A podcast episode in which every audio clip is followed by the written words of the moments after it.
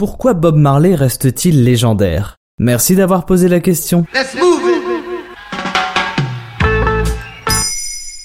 Ce mardi 11 mai 2021, on fêtait un triste anniversaire, les 40 ans du décès de Bob Marley. Bob Marley, on le connaît tous, de près ou de loin, on le voit partout, la faute à une image exploitée sous toutes ses formes, même les moins équivoques. Légende incontestée de la musique moderne, on dit que ses ventes de disques, plus de 200 millions d'exemplaires vendus, dépassent ou presque l'ensemble des ventes globales de disques reggae. Legend, le recueil de ses plus grands standards, figure parmi les 100 meilleures ventes aux États-Unis depuis 13 ans. Des ghettos du tiers-monde au statut de star internationale, voire de prophète pour certains, c'est l'heure de faire un point sur l'histoire et l'héritage de Bob Marley. La carrière de Bob Marley en express, ça donne quoi? Contrairement à ce que l'on pourrait s'imaginer, Bob n'a pas connu la célébrité de son vivant si longtemps que ça. L'album qui le propulse tout en haut et fait découvrir le reggae au monde entier, Catch Fire, est enregistré en 72. Et Bob, il meurt en 81, soit même pas dix ans plus tard. Mais avant cette explosion, c'est beaucoup d'années de galère. Pourtant, dix ans plus tôt, ses débuts dans le reggae, musique typique de la Jamaïque avec les Wailers, sont un succès dans leur pays. Il part alors pour les États-Unis, avec Rita Anderson, sa femme et choriste, pour y monter son label de disques.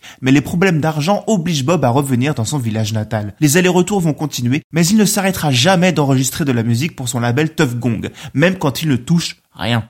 C'est pendant cette période qu'il adopte la philosophie Rasta, qui prône la fierté et une place digne pour l'homme noir dans notre société jusqu'à la sortie de Catch Fire. Pour la première fois, une musique moderne, issue ni d'Angleterre ni des États-Unis, trouve un écho aux quatre coins de la planète. Le reggae devient international, les grands succès s'enchaînent, comme les concerts aux ambiances quasi mystiques. Mais malgré son appel à l'harmonie, son succès ne fait pas plaisir à tout le monde. C'est ainsi que fin 76, avant un concert, il échappe à une fusillade, où lui et sa femme seront gravement touchés. Mais ce qui ne tue pas rend plus fort, et il donnera quand même son concert mais il est devenu une cible, il le sait. Alors, avec Rita, il s'exilera à Londres le mois d'après. Deux ans plus tard, il reviendra dans son pays natal en héros, mais aussi en pleine guerre civile. Aussi, la maladie se déclare, plusieurs tumeurs qui finiront par l'emporter à l'âge de ses 36 ans. Et qu'est-ce que laisse Bob Marley derrière lui?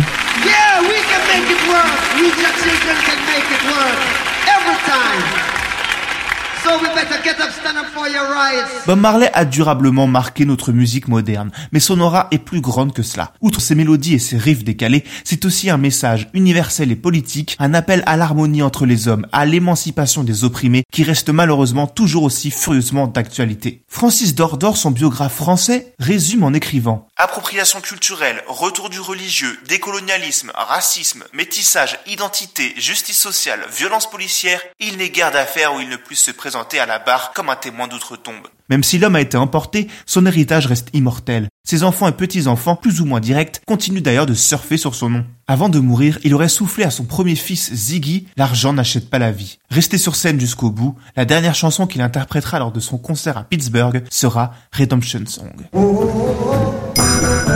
Maintenant, vous savez, merci d'avoir posé la question.